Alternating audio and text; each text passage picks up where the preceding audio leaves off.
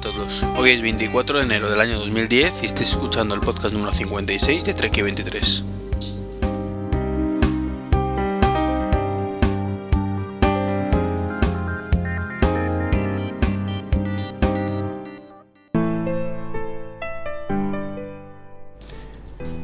Bueno, pues bienvenidos a este podcast 56. Eh, estamos escasamente tres días ¿no? de, de la presentación, hipotética presentación de, por parte de Apple de su tablet. Y hoy tenemos a, a tres invitados pues para tocar estos temas y algún otro que tenemos aquí pendiente. Eh, muy buenas tardes a todos, es domingo 24 de enero, muy buenas. Buenas. Buenas tardes. Hola, buenas tardes. Nos vamos a presentar, empezamos por ejemplo con Oscar, conocido como Yoski. ¿Qué tal Oscar? ¿Qué tal Iván? Un gusto de estar aquí, muchas gracias por la invitación. Que tú tienes un podcast diferente de Apple, ¿verdad? El podcast de Odyssey Design, o dilo tú mejor porque es un nombre un poquito raro para pronunciar en castellano. Básicamente sí, suena siempre un poco raro, pero está basado en las siglas de mi nombre, Oscar Daniel Carrizo, de ahí Odyssey, y después Design, ¿no? Porque es a, a lo que nos dedicamos. Y básicamente es un podcast que se llama iOski, tampoco ningún misterio porque el nombre, ¿no? Y está mm, basado en todo el concepto del diseño alrededor del mundo Apple y un poquito la filosofía de diseño dentro de lo que es dentro de Apple Macintosh como variante dentro de la familia Apple, ¿no? Ajá. Sí, porque es un podcast diferente, como digo. O sea, estamos acostumbrados a todos los podcasts de tecnología en general o de Apple en particular, pues hablar de las novedades, de lo que sale o deja salir. Y, tú lo enfocas desde el punto de vista del diseño y de un poco más filosófico, quizás. Exacto, por ahí es un poco la experiencia que he tenido personalmente, eh, en mi caso y en, mis amigos, en mi familia, que hemos llegado al mundo Apple eh, por una cuestión de estética, ¿no? Porque gusta mucho un producto y a veces uno tiende a comprárselo porque se ha enamorado de él ya desde el primer momento.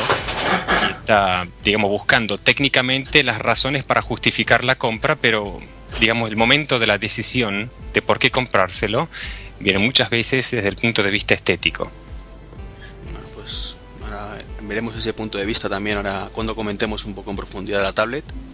Exacto. También tenemos a Majón o, o Francisco, muy buenas tardes. Buenas tardes. En tu caso, experto en, en tablets PC más o menos, ¿no? Entendido mucho, experto en nada, ya sabes. Con mucha experiencia a tus espaldas. Sí, eso sí. Porque creo que tú tuviste una HP TC o la 1100 o la primera que salió, ¿no? De las primeras, sí, la 1100, la TC 1100 de HP. Y, y bueno, a ver qué, qué, esperanzas tenemos aquí con, con esto, que en, tú me comentaste, me parece en el, en el, comentario del blog, que no tenías demasiadas esperanzas en que diera una vuelta de tuerca Apple con esto, ¿no? No lo sé, no lo sé. La verdad es que lo que no va a ser de todas todas es un tablet PC, un tablet al, al uso de, o lo que entendemos los usuarios de tablet al uso, o sea, con reconocimiento de escritura, etcétera. Veremos a ver qué sacan. Bueno, pues ahora lo, lo, comentamos en profundidad. Y además me tienes que hacer una pequeña corrección que luego, luego la hacemos respecto a lo que comenté en el podcast 55, que metí un pelín la zarpa y, y me corregiste muy afortunadamente sobre el término slate. No problema. Y también tenemos a Javier, buenas tardes. Hola, buenas tardes. Eh, los que escuchasteis el podcast 55 mmm, recordaréis que comenté que estaba en vías un pequeño proyecto de podcast y que iba a ser eh, usar este podcast como, como prueba piloto. Bueno, pues Javier está pensando en hacer su propio podcast de videojuegos, ¿verdad? Sí, así es. Y vas a hacer un poco, pues eso, de demo aquí, ¿no? Eh, sí, vamos a, a ver qué tal sale la experiencia y luego, pues bueno, veremos si, si la gente es receptiva y si le interesa esos temas. Porque la, la, idea es hacer un podcast, pues bueno, un poquito de opiniones muy personales de, de lo que digamos es un usuario de videojuegos. Luego además se te podría definir como un maquero de corazón, aunque no tengas sí. un Mac.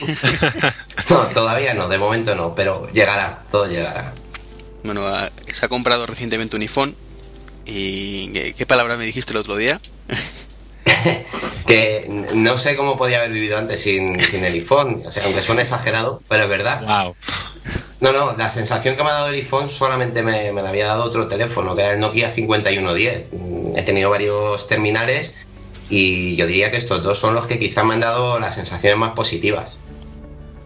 Eh, tú, Oscar, sí tienes un iPhone. ¿Tú, Francisco, tienes también iPhone o no? Sí, sí, el 32, o sea, el de 32 GB 3GS. Bueno, entonces entendemos todos a Javi, ¿no? Sí, Por supuesto. Completamente.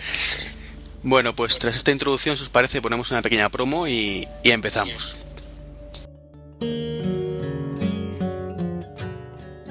Hola a todos, yo soy Roberto y os invito a escuchar todas las semanas el programa de radio por internet de No Tengo iPhone. Descubre el mundo de Apple, nuestro cajón lleno de gadgets, las mejores historias de internet y las redes sociales y déjate llevar por las divagaciones y sorpresas de un podcast diferente. Encuéntranos en notengoiphone.wordpress.com, en twitter.com barra cortador y por supuesto en iTunes. No te olvides, el podcast de No Tengo iPhone.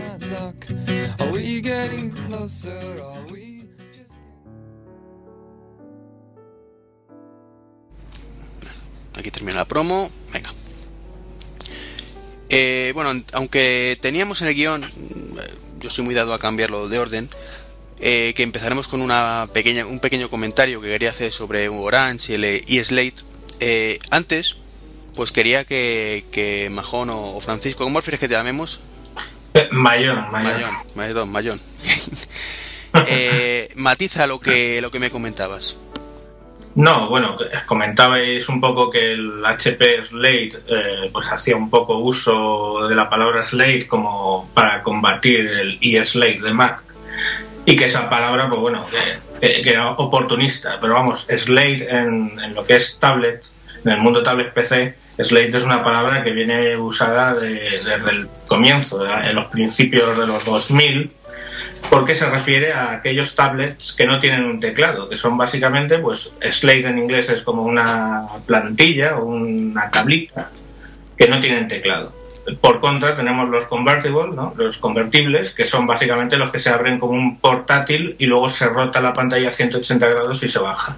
Entonces, Slate, por eso fue la matización, es una palabra que en el mundo tablet se usa muchísimo. Todos los Fujitsu primeros tablets PC que salieron eran de tipo Slate, por ejemplo. Sí, que eh, o sea, no, no han reinventado nada con ese nombre entonces, en este caso Apple, si es que lo, lo llega a llamar así, ¿no? No, efectivamente. Lo que sí comentábamos que es cierto que es el primero, si lo llega a llamar así, que lo utiliza como nombre comercial, ¿verdad? Eh, sí, sí, hasta donde yo sé, sí. Entonces, eh, sí, eh, matizando todo, es cierto quizás que, hay cierto tufillo, como decíamos, en que justo HP o, Acer, creo que la otra compañía, saque un modelo Slate poniéndolo como nombre comercial. Lógico, claro, es, es lo que mejor hace Apple, ¿no? Saca, promueve un poco, remueve mucho el mundo y, con esa palabra, pues obviamente la gente va, va a sacar productos que se llamen Slade, por supuesto, claro. Bueno, pues aclarado este tema, eh, pasamos al otro que, quería comentar. Antes de meternos ya más en, en lo que esperamos o deseamos que, que sea el Slate o Tablet Mac o, o iPad que ha salido esta semana del nombre, pues quería comentaros una cosa que particularmente me parece un pelín triste quizás que además lo he visto en muchos blogs y es que ya no es un tema de prensa sensacionalista o prensa amarilla que intenten matice, coger unas palabras que una persona dice, darlas la vuelta para darles otro significado. Eh, ¿Habéis visto el caso este que ha habido con Orange eh, y, o sea, el, no sé si el presidente o alguien de Orange Francia y, y la Slate? Sí, sí, hizo una declaración y le hicieron una pillada curiosa. Pues, Oscar, Javier, ¿lo habéis visto vosotros? Sí, mm, sí, sí. Yo no. Bueno, pues el vídeo lo podéis ver en el enlace, además que los he puesto en el guion. Pero vamos, que básicamente eh, dice fue una pillada. Es que realmente no fue una pillada. Si veis el vídeo, eh, en ningún momento afirma cómo se le está diciendo las cosas. Es decir, la, conversación, básicamente, es un periodista que le dice, de acuerdo a Le Point, perdonad mi francés, o Le Point, o como se diga, Le Point, Le Point. su socio Apple lanzará un tablet. Y a lo que este hombre, que se llama, lo tengo por aquí, Stefan Richards, que no sé ya digo qué puesto ocupa, eh, dice sí. Pero eh, viendo la conversación, el vídeo, no es un sí de afirmativo que Apple lanzará un tablet, sino es un sí de sí, vale, continúa. Pues sí, eh, según Lepois, pues Apple lanzará un tablet, sí es cierto, ha dicho eso Lepois. Y, y sus palabras se interpretaron como que estaba afirmando que era un tablet, pero en ningún momento dice eso. Vosotros que, bueno, si no habéis visto el vídeo es complicado. ¿Tú sí lo has visto, Mayón? Sí, sí lo he visto. Bueno, efectivamente es un sí que, si se entiende es casi como un ok, continúa, no sé, una afirmación. Entonces ver eso en, en un montón de blogs, pues, ¿qué quieres que te diga? Me parece un pelín, pues, rizar el rizo y un poco triste, eh, o no sé cómo llamarlo, en fin. Es lo que tiene el marketing viral. Lo lanzas y luego se genera mucho ruido de fondo, pero es lo que buscan, supongo.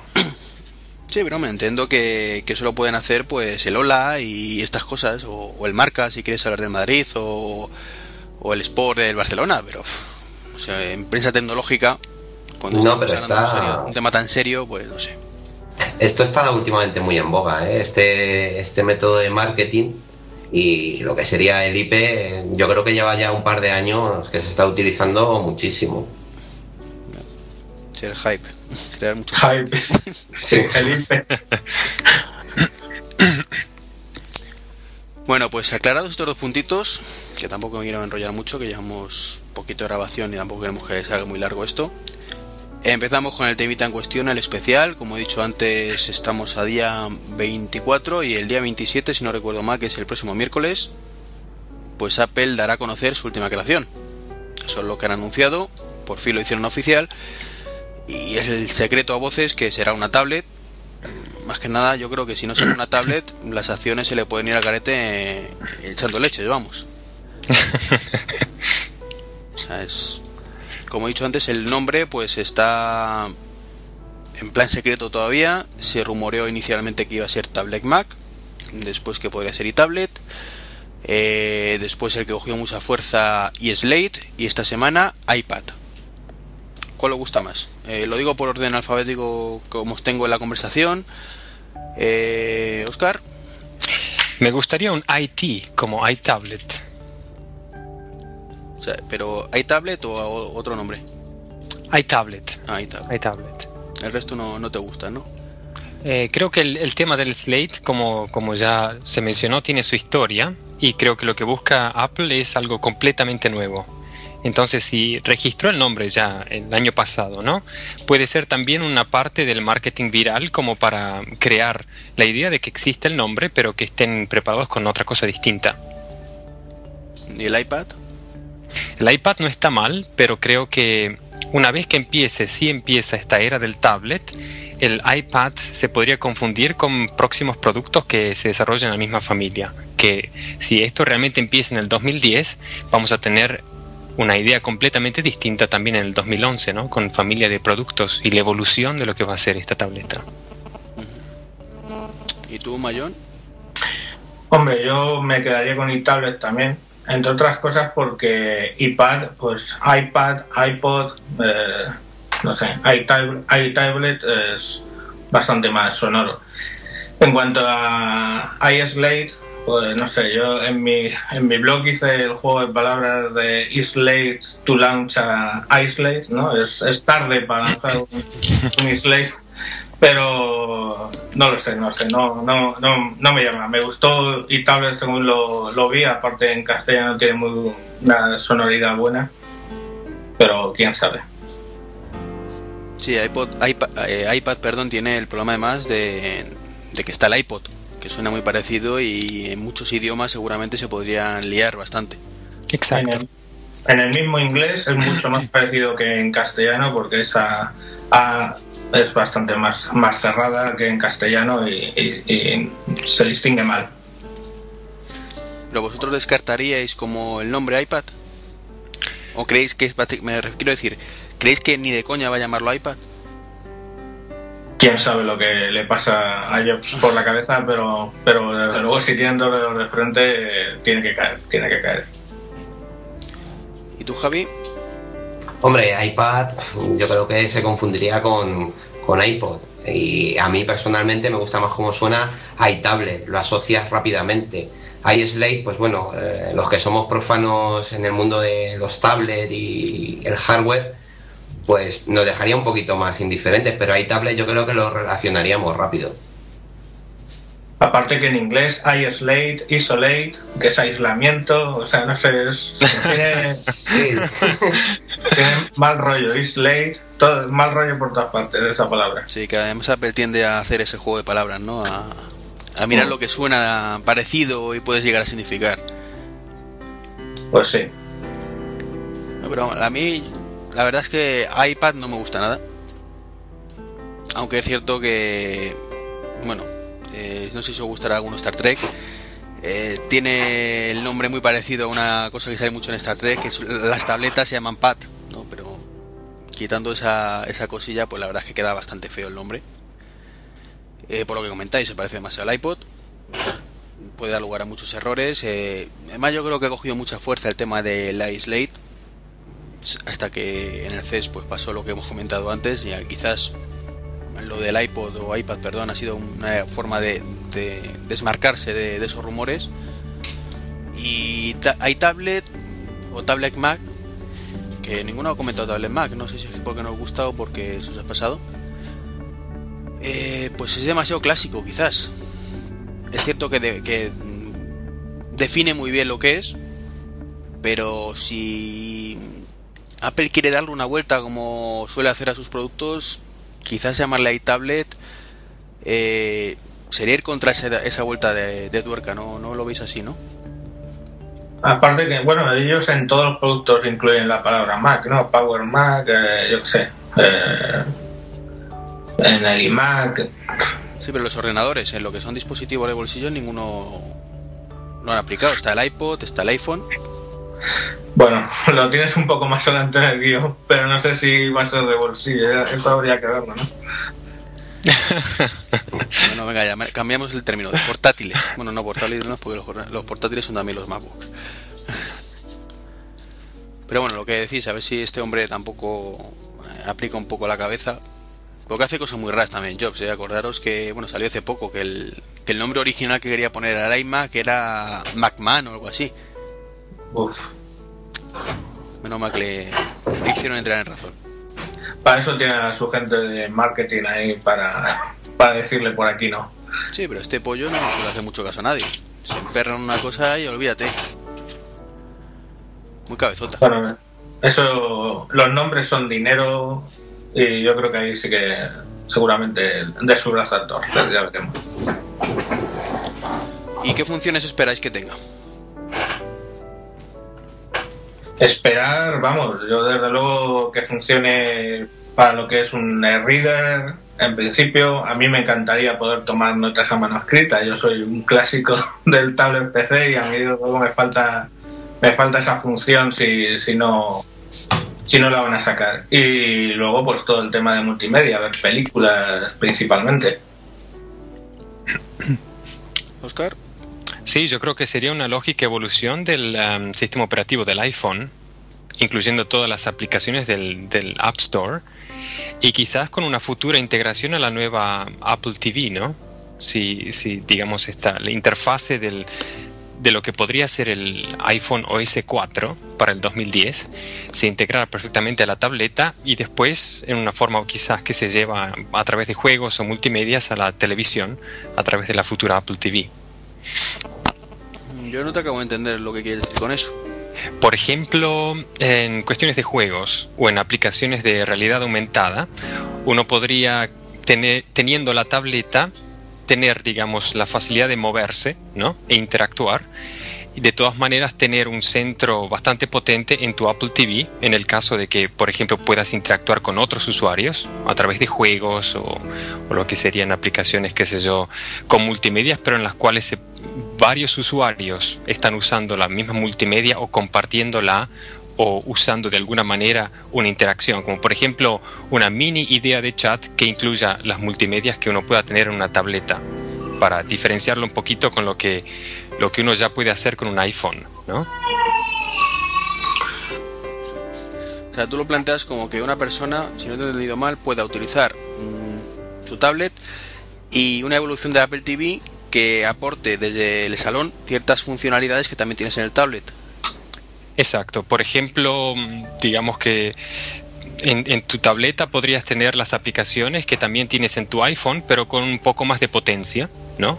Eh, usando mejor la pantalla, eh, quizás usando también una interfase más grande, ¿no? Entonces serían aplicaciones que ya tenemos en, en el iPhone adecuadas o un poquito más avanzadas para tableta. Inclusive si estamos hablando de libros electrónicos, podríamos hablar también de paquetes de información que vienen con esos libros, que podrían incluir videos o inclusive hasta pequeños juegos, ¿no? que se podrían usar también quizás en la nueva Apple TV, si fuera compatible con aplicaciones, no solamente con las multimedias, que esas aplicaciones digamos, se integren al Apple TV y que naturalmente se puedan usar desde una tableta o que se puedan controlar desde una tableta. ¿no? A mí, el miedo que me da Oscar, perdona, es que lo liguen realmente a lo del Apple TV, porque en España no sé si conoceros un poco la situación del Apple TV. Está muy capado, no podemos hacer alquiler de series, ni de películas, ni de nada de eso, por haber y gracia de las sociedades de gestión y lo que quieren cobrar y algunas disparidades que tienen con Apple. Y claro, si va por ahí, pues serían toda una serie de funcionalidades que desde luego en España perderíamos, una vez más, claro. Eso es verdad, eso es verdad. Con lo cual yo creo que el Apple TV es un tema futuro y una tableta sería una solución intermedia para el comienzo, digamos, de esta nueva era, ¿no? Pero quizás la planteáis como algo multimedia. Y, y, debería ser algo multimedia, pero eh, ¿es compatible que sea algo multimedia con la filosofía que tiene Apple? De que solo reproduce... Mmm, bueno, en, audio no es un problema porque casi todo, todo es eh, MP3, ¿no? Pero en vídeo sabéis que, que Apple solo reproduce los .mov y los A4V. Los .avi eh, no los reproduce, los punto bueno, punto .avi me refiero, los dice que no los reproduce, los XDIF tampoco, los MKV ni de coña. Y seguramente Flash no va a soportar, ¿eh? Claro. Entonces quizás haces un planteamiento pero lo limitas eh, artificialmente por otro lado. Sí, sí, sí. Yo creo que no lo van a permitir, ¿eh? Ya estarán ahí los de Perian para sacar la versión para Earslave. Sí, pero no existe Perian para el iPhone, por ejemplo. No, no. Entonces eh, hay que ver qué filosofía aplican en este caso. Eh, Javi, tú perdona que no has dicho todavía nada. No, del, del tema del tablet es que todavía no, no sé muy bien cómo va a ir, pero yo sí que hay, hay una funcionalidad que no, no, habéis comentado. Desconozco si lo van a si lo van a poner o no, pero sería interesante que tuviera algo de funciones como libro electrónico. Que claro, no sé si podrán llegar a hacerlo, ¿no? Porque ahora están muy en boga los, eh, los libros electrónicos, pero basados en tinta electrónica. Esto va a ser una pantalla, corregirme, no sé si va a ser OLED o LCD, no sé cómo será. Se rumorea que OLED, a ver, eh, saber si no se sabe nada, son todos rumores. Entonces, partimos de ahí, que estamos hablando siempre de rumores y que creo que, sé, que corregirme si me equivoco, pero ninguno tenéis contacto con Jobs y os ha chivado nada, ¿verdad? no, no. Hombre, yo, yo, he leído muchísimo en tablet, ¿vale? Porque los he usado muchísimo tiempo, he leído muchos, muchos libros en, mi tablet, eh, desde luego, hasta que conocí los ebook reader con tinta electrónica y no hay color, ciertamente. Pero vamos, a las malas, también he leído con estanza en el iPhone y se, y se lee dentro de lo que dentro lo que cabe, ¿no? Siendo una pantalla. Sí, pero muchísimo, muchísimo más cansado leer en una pantalla OLED que en una de tinta electrónica. Claro, ahí está el tema. Es que algo sí, sí que sí que leí en, en internet de que bueno, que podrían intentar darle un poquito un punto de vista también para que fuera un libro electrónico. Yo tengo mis dudas. Eh, a mí leer un libro en, ese tipo de pantallas me terminaría cansando. No lo que he oído con los libros electrónicos con tinta electrónica. Me han dicho que la diferencia es muy poquita con un libro de verdad. Pero vamos, es así lo único que, quería reseñar. Los, los ebook readers, la diferencia con, con el papel, básicamente que el papel huele a papel. Es la única diferencia, vamos. Ya, ya, ya. Tú tienes uno entonces, ¿no? Sí, sí, tengo un Sony PRS 505 que me compré para mí, pero acabé teniendo que regalárselo a mi mujer y me lo secuestró ya para siempre, claro.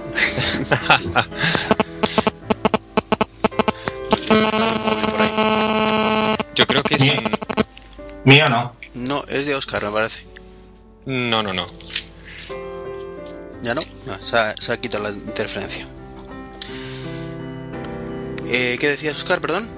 Yo creo que es un punto importante, un punto técnico importante del que no se ha hablado mucho, el tema del libro electrónico y la visibilidad, ¿no? Eh, ahora que lo pienso, realmente me llama la atención.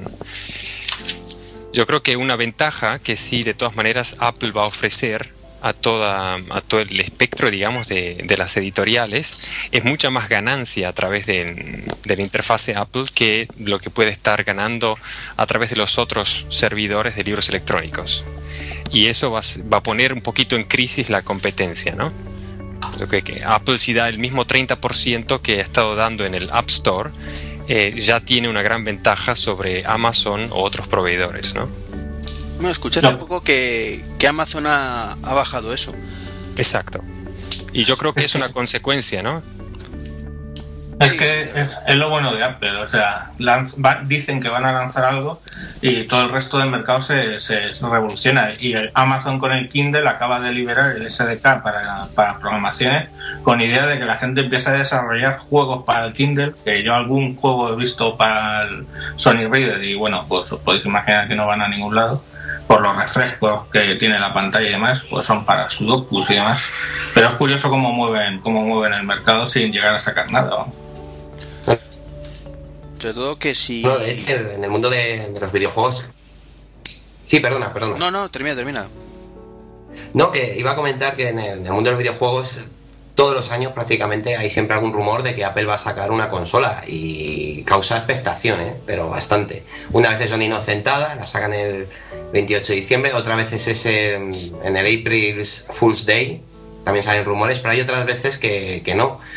Ahora otra vez vuelve a haber rumores de que posiblemente Apple se pudiera meter en, este mundillo. Yo tengo mis dudas. Yo creo que es un mercado que tampoco le interesa, si no ya lo hubiera hecho. Pero es impresionante, o sea, la capacidad que tiene de revolucionar el mercado. Bueno, Apple tiene una consola, se llama iPod, se llama iPhone, venden más juegos que Nintendo y que PSP. Bueno, ahí podríamos entrar en un debate, pero vamos a dejarlo para otro día. hombre, podemos debatir. Sí, aquí estamos para debatir, ¿eh? De todas formas, antes de salir de, cambiar de tema, que ahora nos podemos meter en el tema de videojuegos sin ningún problema, eh, hay un factor importante y es, lo habéis comentado, para lectura, donde esté un e-reader que se quite la pantalla eh, de un tablet por cuestión de comodidad de la vista. Eh, la única posibilidad que se me ocurre para que realmente el invento triunfara del todo eh, sería una de estas pantallas que todavía están, no sé si han salido realmente, creo que son prototipos. Prototipos hasta que a lo mejor Apple lo saque. Eh, que actúan en modo mixto. Mm, tienes una pantalla color, pero encima de ella tienes una pantalla de tinta electrónica de forma que cuando solo quieres leer lo puedes poner en ese modo, te consume muchísimo menos. Y se nos ha caído Javi y, y puede leer tranquilamente. Sí, pero si a eso, a eso le tienes que sumar eh, que además lleve la capa que detecta las, las, pulsaciones, pues ya son muchas capas. La de ink, la normal OLED, más la de detección de dígito capacitativo o lo que sea. Eh, no sé esas pantallas. Y después hay otro problema más básico todavía, que siendo una pantalla táctil, em, se queda marcada con huellas digitales, ¿no? Por todas partes. Es, uno de los primeros, digamos, fundamentales para leer en un iPhone, a pesar de que sea chiquito, si la calidad fuera buena, pero uno tiene siempre la pantalla como sucia, ¿no? Bueno, ahí está el 3GS con su pantalla oligofóbica, que es el mejor invento después de la Coca-Cola, ¿no? Exacto. Sí, hombre, con la, la verdad es que hay una gran diferencia del 3G al 3GS en ese tema, la pantalla holofóbica, aunque es cierto que se termina por ir, por ir de tanto educarlo, la capita te la llevas poco a poco, pero sí supone una enorme mejora. Pero es que mm, es cierto que vamos a ver que una capa de una cosa, más otra de otra, más otra de otra, quizás son muchas capas, pero es que si quieres hacer un lector de libros electrónicos es la única solución. O sea, que nos pueden intentar vender la moto, que lo harán seguramente, como que su pantalla OLED eh, te cansa la vista mucho menos que un monitor normal, que es igual de prácticamente igual de cómodo que la tinta electrónica, pero mm, no va a ser real eso, va a ser pues marketing para que lo compremos.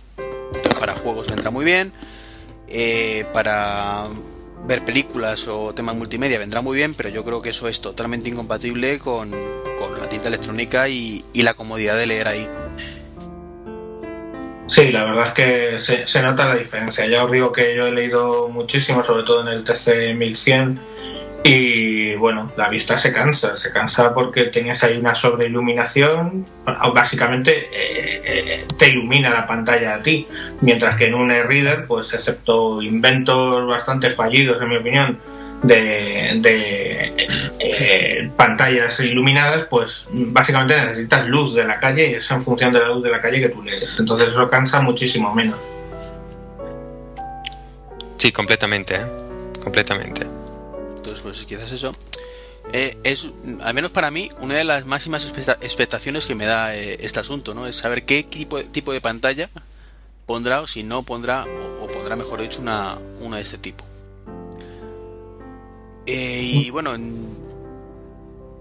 ¿queréis comentar algo más de este tema o pasamos no, la, la, pantalla, pues básicamente yo entiendo que va a ser la detección va a ser capacitativa, que es un poco lo que tipo iPhone, como salen ahora. aunque sí, desde luego, seguro, multitask tiene que ser sí o sí. Claro, a mí desde luego me gustaría más que respondiera pues a un, a un bolígrafo tipo Wacom que puedes escribir en él. O sea, yo para mí es que el concepto tablet, si no puedo escribir, yo cojo mi OneNote. Seguramente habéis visto una presentación que hizo eh, Microsoft en vídeo sobre eh, el Courier. Sí. Eso utiliza, utiliza dos programas que yo uso, que es OneNote y Sage o algo así eh, que básicamente pues se ve cómo se va escribiendo y tal. Y, claro, ahí hay un handicap que tiene Apple, que es que no tiene software para reconocimiento de escritura, el que tiene no es, no es bueno. Y Microsoft ya lleva pues desde el XP Tablet PC Edition, Vista, que reconocía Vista pues yo que sé, más del 80-90% y el Windows 7 lo han super mejorado. Entonces ahí salen desde atrás y no creo que se metan en esa batalla.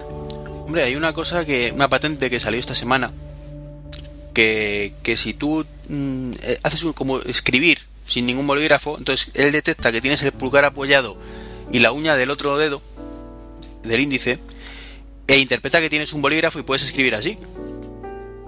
Mm, no sé, poco, poco práctico. Además, hay una cosa que yo siempre he hablado, que, que es los tablets PC que tienen pantalla resistiva, que es decir, que tú tocas con el dedo o con la uña y, reconoce.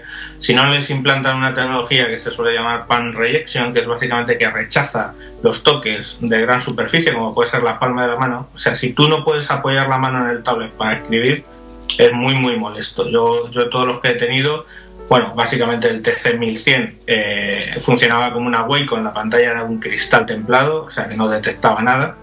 Y el Fujitsu tiene pan rejection y básicamente pues puedes apoyar la mano y escribir. En aquellos que he probado que no se puede apoyar la mano es un desastre. Sí, eso es importante, ¿eh? también a la hora de dibujar algo. ¿eh? Igualmente, sí. Yo tengo el Q1, el viejo Q1, de sonará quizás más mayor. Sí, un PC, sí. Sí, y eh, ciertamente a veces es esperante. Intentas escribir y excepto que con el 7 pues te reconoce mucho, pero rozas simplemente con la palma de la mano y te parece una raya por ahí, es terrible. Claro, Pues imagina eso y encima multitouch, donde encima todas las pulsaciones que tú haces en la pantalla son detectables y las tiene que considerar. Entonces. Hombre, yo creo que Apple no va a caer en, esa, en ese fallo. Sería demasiado obvio. Que conste que lo tienen, que decir, bueno, que lo tienen. Está el, el mod, ¿cómo se llama? Modbook, Modbook, sí, de Asitron. Y, y, ese viene con un software que venden ellos mismos, vamos, que lo dan en beta en principio, y está muy bien, reconoce bastante, bastante bien la escritura. Pero bueno, es que quieran utilizar esa tecnología o no. Bueno, ellos, si lo utilizan, yo creo que lo utilizarán bien. Eso sí, yo creo que Apple eh, no suele sacar, entre comillas, todo, versiones beta si no ven que funciona realmente bien la cosa. Entonces, si, lo sacan será porque funcione bien y si no, pues yo creo que nos van a quedar dejar con, la, con las ganas y tendremos un iPhone un poquito más grande que es lo que parece que va a ser, ¿no? Todos los rumores apuntan en esa dirección.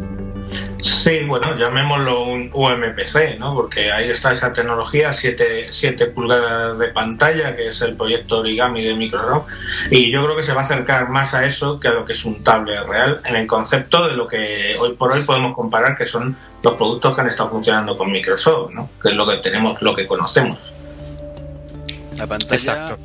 Perdona, ¿creéis que van a ser 7 pulgadas? Porque los rumores apuntan a 10 y es que 7 después de tener el Q1 me parece algo demasiado escasito en tamaño. O sea, yo me, aparte de echar en falta que sea multitáctil la pantalla en el Q1, he hecho sobre todo en falta la, una pantalla por lo menos 3-4 pulgadas más grandes. Sí, 9, vamos, 9 ya es un para empezar a hablar, yo creo. Eh, 9 ha sacado, por ejemplo, el PC Tablet, eh, ¿cómo se? Uh, llamada. Sí, eh, Hola, perdonad. se había caído Javi, le acabo, le acabo de meter de nuevo la conversación.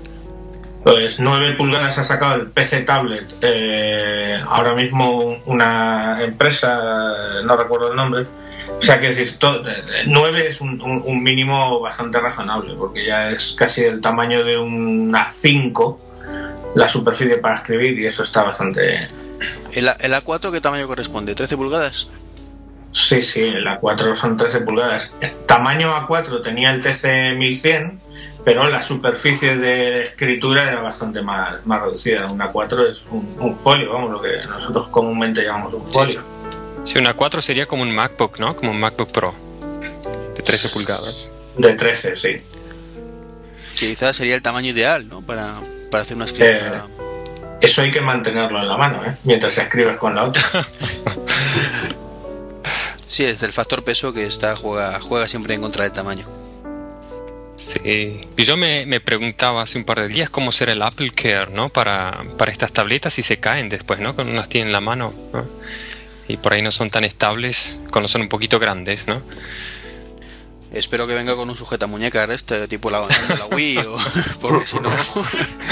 Yo nunca me lo he puesto y yo los tablets generalmente los uso en obra, ¿eh? O sea, eh, llevo temas de obra y mantenimiento en, en- en mi oficina y, y los, los tablets los llevo a obra.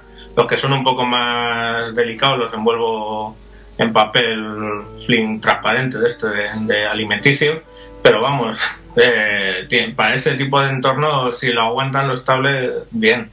Este que será más de diseño, tipo Apple, ¿no? De diseño, pues seguramente no me lo pueda llevar a la obra, pero No sé, yo tengo la experiencia cogiendo un iPod Nano de, de- de quinta generación. Es de quinta el último que salió, ¿verdad? no sé. Bueno, pues el último que ha salido y se te resbala de la mano con mirarlo. Tan finito que se te resbala. Y el Magic Mouse también lo, lo apoyas en cualquier superficie un poquito resbaladiza y te vuela. Sí. Entonces es que creo que con es- eso tiene mucho peligro. Es una relación inversamente proporcional al precio. Cuanto más precio, menos se te cae generalmente. ¿eh? Eh, también es cierto. Aunque hay casos y casos, ¿eh? Entonces, si vamos a hablar de mil euros, eh, ya lo agarras bien que le vas a dejar marcadas las huellas. ¿eh? Ya casi pierde la capacidad de ser portátil, ¿no? No es móvil. Eh, Sí, por el miedo a que le pase cualquier cosa. Sí, sí, sí. ¿Creéis Otro realmente? problemita, Ah, perdona, eh, Oscar, continúa así. una cosa que me quedé pensando respecto al tema de libros electrónicos. Un punto es la pantalla, que es importante, después la capacidad táctil, pero queda el punto del calentamiento también del, del artefacto, ¿no? Si uno va a tener, va a estar leyendo por por lo menos, qué sé yo, media hora, tres cuartos de hora, si se calienta, puede ser bastante incómodo, ¿eh? No sé cómo lo van a resolver a eso. Es el iPhone y con el GPS arrancado se calienta, el 3GS por lo menos, se calienta bastante para resultar molesto en la mano. O sea que imagínate uno de estos. Y el factor batería es otro factor bastante importante. Un e-reader te dura fácilmente 10 días, 15 días, ¿verdad? No sé. Ahí con, perdón, ahí con la batería podemos tener buenas sorpresas. ¿eh? Tengo yo, por ejemplo, ahora mismo que lo estoy probando, el Nokia 3G Booklet y estamos hablando de 12 horas de batería y no se le ve la batería excesivamente grande, sea, del tamaño que pudiera tener cualquier batería de cualquier portátil. Entonces ahí podemos tener buenas noticias. A ver si suerte. De todas formas, si consiguieran lo que he comentado antes, una, ponerlo en modo lectura que fuera un e-reader, sería estupendo. O sea, batería muy, muy duradera, eh, temperatura que no subiría demasiado, además. Creo que los e-readers apenas se calientan. Y sobre todo, pues la vista ganaría bastante. Tú que tienes uno nos podrás decir, ¿no? Pero no se calientan, ¿no? Prácticamente. No, no, no, no se nota nada porque básicamente eh, esa tecnología lo que hace es que solo funciona, o sea, solo utiliza electricidad cuando cambias de página. porque básicamente lo que hace, no sé si conocéis la tecnología, son eh, la superficie está compuesta de unas microbolitas rellenas a la mitad de, de tinta, se les genera una carga eléctrica por debajo que hace que la tinta repela y se ve en superficie, ¿no? Entonces eso se queda magnetizada esa tinta hasta que se le da otra carga con lo cual solo cuando yo tengo que refrescar la pantalla, que cambiar su contenido, es cuando hago uso de la electricidad. Claro, si no hay electricidad no hay calor, no hay consumo. Y que es cuando hace ese efecto tan sumamente feo, que es cierto que es feo, que se te pone la pantalla en negro y luego vuelve a, a su color, ¿no? Sí, bueno, no, no, lo, de las 3B, bueno, bonito, barato, no suele, no suele darse, pero vamos, aquí tenemos que son baratos y son buenos. Bueno, están ahora en 200 euros más o menos, ¿no? Eh, sí, quizá un poquito más. Eh, ahora se están sacando con nuevas funcionalidades, básicamente con reconocimiento, no reconocimiento, sino la posibilidad de escribir sobre con, un bolígrafo sobre ellos, pero bueno, redunda siempre en, por los que yo he visto, redunda en una calidad de pantalla un poco inferior, puesto que le metes ahí otra capa que es la que hace el reconocimiento, ¿no? Pero básicamente la mayoría de los que salen son sin, sin ese tipo de... son muy parecidos todos. Pasa un poco lo que en el Netbooks, ¿no? que son todos como muy clones, pero cambia el diseño básicamente. Bueno, ya que Javi ha vuelto, ¿qué nos comentabas antes de videojuegos? Mm, pues espérate que me acuerde de lo que estábamos hablando. Ah, estábamos hablando de una posible entrada de Apple en, el mercado de los videojuegos, ¿no? Y me parece que era Mayón, ¿no? Quien decía que ya estaba culpable. Con, el tema de, bueno, los juegos que hay para iPhone y para el iPod Touch. Entonces sí, eh, en cierto modo tiene ahora mismo cierta presencia, ¿no? Pero yo creo que todavía no es una presencia de peso. De hecho, no hay ninguna desarrolladora, llamémoslo first party, como puede ser, pues, no sé, ahora mismo Ubisoft. Sí, eh, producen, pero no desarrollan ellos. Mm, ¿Hay mucha descarga de juegos para el iPhone? Sí, efectivamente, pero todavía no hay un beneficio realmente de, peso como para que Apple diga voy a hacer ya mi máquina de videojuegos. Realmente ya la día de hoy. Está la Pigin ¿Eh? o la Pigin o algo así como se llamaba esta máquina, que era una videoconsola, que fue un fracaso, pero estaba ahí. Sí, sí, es que de todas maneras estamos hablando de un mercado un poco fastidiado. O sea, eh, hemos visto todos como con la primera Xbox, pues bueno, Microsoft se pegó un tortazo de UPA, ¿no? Presentó un hardware espectacular para aquella época y sin embargo, pues bueno, las cosas no fueron muy allá. No, pues yo estoy 360, ¿eh? pero yo creo que a día de hoy, con, la Xbox 360, mm, yo estoy encantado con ella. Ya tú sabes, yo tengo las tres máquinas que hay ahora mismo, ¿no? La Wii, la Play 3 y la 360 y yo siempre recomiendo la 360 a pesar de que la Play 3, pues bueno, tiene un hardware más potente y parece que ya empieza a despegar. Pero no crees que, pero no que, que el formato tablet puede ser ideal para ciertos ciertos juegos. Mm, yo es que, vamos a ver, eh, a ver, aquí hay siempre bastante polémica, ¿no? Porque está por un lado lo que diríamos son lo que se llaman los hard gamers, ¿no? O sea, jugadores de toda la vida que están acostumbrados al control pad y lo que ahora se llama los casual gamers, ¿no? Que bueno, se sienten mucho más atraídos pues por máquinas como puede ser la Wii o puede ser el iPhone, ¿no? Porque tiene un control que a priori puede parecer más intuitivo. Yo como jugador no me termino de adaptar, por ejemplo, juegos del iPhone. El, la ausencia de gatillos, botones y las dos palancas analógicas a mí me cuesta todavía digerirlo. O sea, entonces la tablet para jugar, pues no sé, yo tengo mi reserva, me muestro muy escéptico. Sí, pero quizás tienes ahí juegos de estrategia que, que no necesitas un, un pad que todo depende del tipo de juegos. Está claro que si quieres eh, jugar un shooter, por donde esté el joystick con, con los gatillos, pues que se quite el resto, ¿no? Pero para un juego de estrategia tipo los Sims, por ejemplo, o tipo Warcraft, no hace falta tener ese hardware. cuanto más grande la pantalla mejor, tienes ahí tus mapitas, tus cosas que quizás puedes hacer auténticas maravillas que, hoy por hoy no podrías hacerlas con otro dispositivo. Claro, pero efectivamente para ese tipo de juegos, pues bueno, sí podría funcionar, pero o sea, en el mundo de los videojuegos, más que el hardware, mm, es la predisposición del público a recibir esos juegos, ¿no? Porque tú puedes tener un hardware terrible y luego el público no es receptivo eh, a ese tipo de juegos, pues mm, no va a haber catálogo de juegos. Y si no hay catálogo de juegos, ahí se ha acabado el tema. Y el ejemplo lo tenemos en la Wii, ¿Qué pasa con, la Wii? Pues, ¿qué juegos hay ahora mismo? Juegos de verdad, o sea, como un Metroid o un, un, Zelda. Se cuentan con los dedos de una mano. Lo demás son todo productos para casual gamers. Sí, pero vende más que nadie. ¿Eh, perdón? Que venden más Wii que ninguna otra consola. Sí, claro, pero venden Wii, pero no venden software. Si no venden software, las productoras no hacen juegos. Y si no hacen juegos, al final se queda estancado el tema. Porque, ¿qué ocurre? La gente que compra la Wii, a día de hoy, no digo todo el mundo, la compran pues por el Wii Sport, el Wii Fit. Eh, no sé si hay algún otro juego de este tipo que estará muy de moda para, para la Wii, porque ando un poco desencantado con ella. Pero el casual gamer se compra la máquina con ese juego, ya está. Mm, eso es cierto. A comprar más, más software. Antes iba a comentar algo mayón y le hemos cortado. No, que yo para nada. yo juego, por ejemplo, en el iPhone últimamente como consola, por, mm, digamos, portátil, ¿no? Eh, antes tenía, vamos, y sigo teniendo la, la Nintendo, pero a mí, desde luego, no me gustan los controles estos de en pantalla. Primero, agitarlo y tal, no me hago a ello. Y segundo, pues bueno, un shooting en primera persona tapándote con el con los dos dedos gordos la mitad de la pantalla al ser tan pequeña pues no no no no es funcional. Vamos yo no me veo en un tablet jugando al qué sé yo al Urban Terror o al Counter Strike o cosas de ese estilo. Claro ahí ahí está el tema. Yo me acuerdo cuando probé con el iPhone el, Nova y, o sea la tendencia era a buscar los gatillos siempre. Y lo que dices tú con los dedos te vas tapando la pantalla. A mí no me termina de, de convencer ese control por lo menos para ese tipo de juegos. ¿Y Oscar yo honestamente no soy un especialista en juegos, ¿eh? así que mi, opinión no cuenta en este espectro, pero me gusta mucho la idea de tener una variante extra de lo que ya existe, ¿no? Porque yo creo que en materia de consolas, bien o mal, ya están las otras plataformas bastante desarrolladas.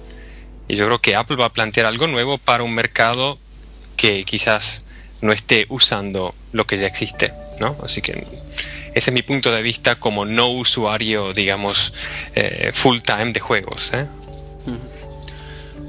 Y después entramos al siguiente punto, que además será el favorito seguramente de Oscar, por lo cual empieza tú, Buenísimo. que es el diseño. ¿Qué esperamos del diseño? Bueno, el diseño, em, existe una filosofía de diseño en Apple que se llama el diseño blanco nieve, o en inglés el eh, White Snow Design. Es un diseño que inició por iniciativa del, señor Steve Jobs en los años 70, eh, junto a un diseñador alemán que se llama Hartmut Esslinger, que, vive todavía hoy es eh, quien dirige el estudio de diseño Frog Design, ¿no? que es internacionalmente conocido. Planteó este concepto del diseño blanco de Apple que llega hasta hoy no necesariamente con el color, pero sí con, con la idea de, ese purismo que tienen los productos Apple, ¿no? Y mucha gente interpreta que porque se llame diseño blanco, todos los productos vayan a ser de color blanco. Pero no se refiere al color del material, sino al color de la luz. Y, la idea de la luz blanca es que contiene todos los colores adentro. Y generalmente la evolución de los productos que están basados en el diseño blanco tienen la primera, la primera versión en, en un, digamos, color neutral, como podría ser el blanco o el negro o el aluminio, ¿no? un gris. Y después en las siguientes generaciones como que se expande a dos polos, ya sea blanco o negro, y en la tercera generación es como que el blanco abriera los colores. ¿no? Entonces lo hemos visto, por ejemplo, en la historia del iPod, ha empezado con el típico blanco, ha pasado al metal y ha terminado en los colores hoy en día.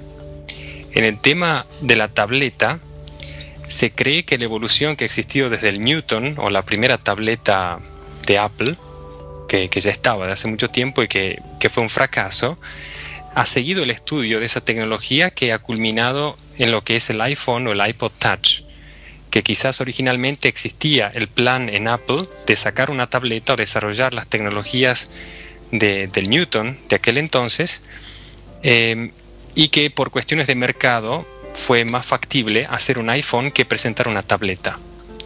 Entonces existe la teoría de que desde el punto de vista del diseño, ya la tercera generación de iPhone, que sigue siendo siempre la misma como la primera generación de iPhone, en cuanto a diseño, va a evolucionar ahora al concepto de la tableta.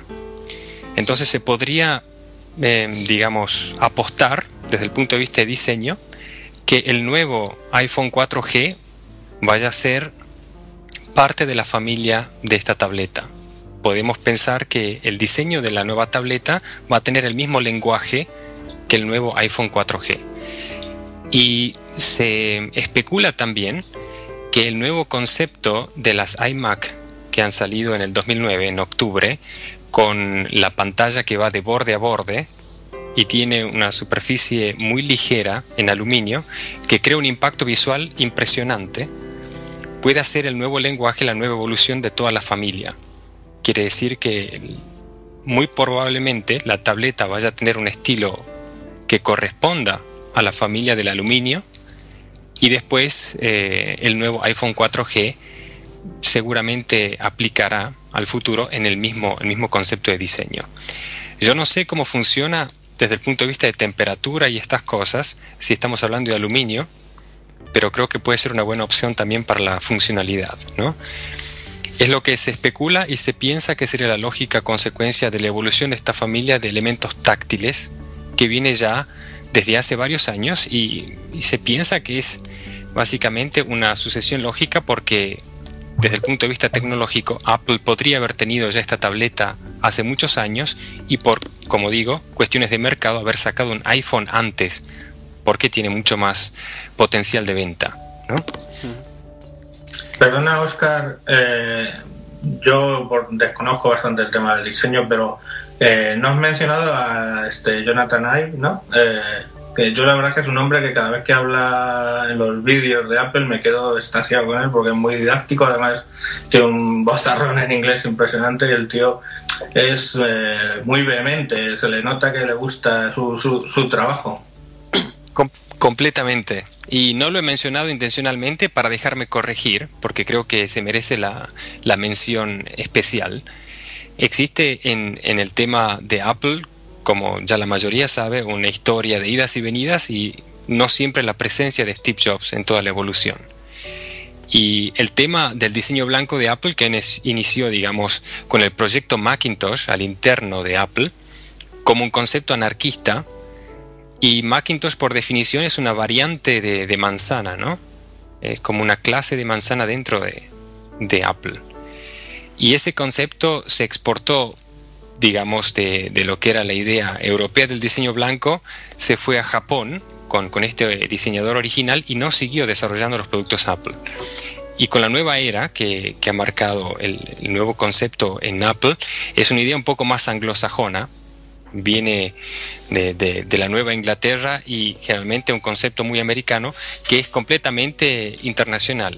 Es un diseño yo diría que, es, que toca casi la perfección porque se puede interpretar en cualquier cultura como muy estético, sin, tener, eh, sin tener un carácter, digamos, eh, que sea muy oriental o muy occidental, muy estético en cualquier parte donde uno lo vea. ¿no? Y eso sí es un logro fantástico de, del equipo de diseño. O sea que tú lo ves, eh, hemos tenido aquí, se nos ha colado Eh, el hijo de mayor, ¿no? Joder, mi hija, perdón. Eh, lo siento, es que ya llevamos una hora y la capacidad de atención de mi cría con cualquier otra cosa es complicada. no pasa nada. No, porque estaba, estaba escuchando a Oscar, que estaba ahí el hombre, pues muy, muy interesante, pero lo siento, pues no sé. No, Ningún problema. Las piernas por hoy. no pasa nada. Eh, repito lo último si quieres, Oscar, para que Mayón lo, lo escuche. Sí. Eh, una cosa que por ahí llama siempre la atención, ¿por qué solamente Apple es capaz de desarrollar un diseño tan estético y otras empresas no? Porque no es que otras empresas no lo hayan tratado de hacer. ¿No? Yo creo que a este punto del partido es muy claro que Apple está vendiendo gran porcentaje de sus productos por el nivel estético que tiene. ¿no? Y el problema es que esta filosofía de diseño eh, no es una cosa que se aplica copiando, como obviamente han tratado muchos de hacer con los productos de Apple. Es una filosofía que este eh, equipo actual de diseño que tiene Apple ha estudiado ya desde hace más de una década. Y es una evolución yo diría, difícil de copiar, porque generalmente cuando ve un producto de Apple no parece estar diseñado. Si vemos un, iPhone, por ejemplo, tiene una forma tan simple que es casi lógica, ¿no? No parece que tenga algo de diseño extra. Y ese es el concepto de, del diseño puro. Entonces por ahí si tenemos una tableta, ¿no? En un poco más de 48 horas, o un nuevo iPhone, vamos a tener algo también muy simple, pero que no va a ser simplemente una copia de un iPhone en tamaño más grande. Y ahí está la magia de este equipo de diseño que, que aplica también mucho del concepto del marketing viral que gira alrededor de Apple, ¿no? No sé cuánto se pagaría por una foto de un diseño de Apple de lo que puede ser esa tableta que va a salir esta semana, ¿no? O sea, que tú no crees eh, que vaya a ser un, un iPhone más grande como se rumorea tanto, ¿no? No, no, no, va a tener un cambio fundamental y el iPhone 4G va a ser un hermano de esa nueva tableta. Y así a modo de mención, el primer iPhone que se encuentra con un desafío muy grande en la historia del iPhone es el iPhone 4G del 2010, porque no solamente tiene una gran competencia fuera de Apple, como es la plataforma Android, sino que al interno de Apple, si sale la tableta, va a perder un poco de protagonismo. Eh, Mayón, ¿qué esperas de diseño y si quieres aportar algo más a lo que ha comentado Oscar? Bueno, imposible aportar más a lo que ha dicho Oscar, ¿no? Pero sí, yo, yo supongo que va a seguir la línea, ¿no? De, diseños muy sencillos, muy lineales. Eh, ciertamente a mí al tacto, algo que tengo que tener en la mano todo el tiempo, el aluminio no, no me llama mucho, lo he experimentado ahora con, con el netbook que, de, Nokia, que es metálico, como nunca he tenido un un MacBook, con lo cual no, no, no, había probado el aluminio en contacto constante y no, no, no me gusta mucho, me, llama más un poco aunque sea el plástico, pero bueno, ya veremos. O sea, lo que sí que serán líneas simples y sencillas, que es lo que, lo que hace últimamente Apple muy muy bien. ¿Y tú crees que va a ser la evolución, o sea, un iPhone grande al final o, o no tiene nada que ver, como dice Oscar? No, no, sí, yo creo que, irá un poco en función de lo que es un, iPhone y en ese, esas líneas y, un poco más grande. Que no quita que revolucione y efectivamente el que siga la línea sea el iPhone y no al revés. Pero, pero no me espero nada excesivamente rompedor porque tampoco eh, les veo que sea rompedor en diseño, sino líneas más bien simples y quizá lo último que me ha llamado la atención de diseño de, de Mac fue el, Magic Mouse y, si nos fijamos pues las líneas son muy sencillas, muy estéticas, todo muy... no sé. ¿Y tú Javi? Pues hombre, yo de, diseño la verdad que no, no puedo aportar nada, ¿no? Pero sí que puedo decir que en cualquier caso los productos de Apple entran por los ojos, eso, eso está clarísimo. O sea, y era lo que decía antes Oscar, ¿no? Que el iPhone, si tú te fijas, es un producto muy simple y sin embargo desprende, desprende algo, algo que entra por los ojos y no se te invita a, comprártelo. ¿Qué me espero de la tablet? Cualquier cosa. Apple no sabe nunca por dónde te va a salir. Y en el sistema operativo, ¿qué pensáis? Que puede, hay dos, dos versiones o dos teorías. Una que va a ser un MacBook, o sea, perdón, un MacBook no, un Snow Leopard, mm, quizás un poquito ligero, un Snow Leopard Light, u otra que sea un, un iPhone OS vitaminado. Es decir, que, sea compatible con las aplicaciones que hay de iPhone, con una pequeña modificaciones para que funcionen en, a mayor resolución y, poco más.